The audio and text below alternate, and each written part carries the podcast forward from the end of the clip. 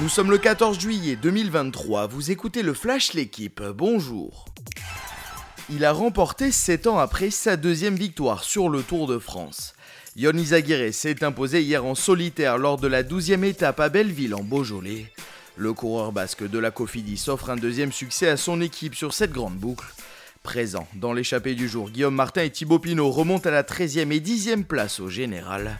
Le maillot jaune, Jonas Vingegaard conserve toujours 17 secondes d'avance sur Tadej Pogacar avant le Grand Colombier aujourd'hui. 11 Jabber va jouer ce samedi sa deuxième finale d'affilée à Wimbledon.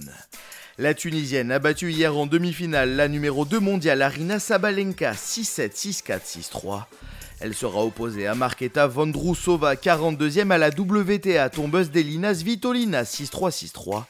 La Tchèque de 24 ans disputera sa deuxième finale en Grand Chelem après Roland Garros en 2019.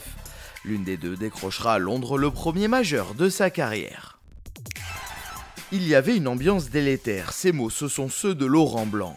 L'entraîneur de l'OL se confie aujourd'hui dans l'équipe sur les tensions pesantes entre ses joueurs avant le mondial. Le technicien avoue qu'il a bien songé à partir deux mois après sa nomination. Rassuré par sa fin de saison, l'ancien libéraux compte bien ramener Lyon sur le devant de la scène. Il vise même une qualification en Ligue des Champions. Ils vont disputer à 19h en direct sur la chaîne L'équipe une troisième finale consécutive de Coupe du Monde du vin. Large vainqueur de l'Angleterre en demi, les Bleus affrontent l'Irlande pour conserver leur couronne mondiale. Les Français auront fort à faire face au dernier vainqueur du tournoi des Six Nations.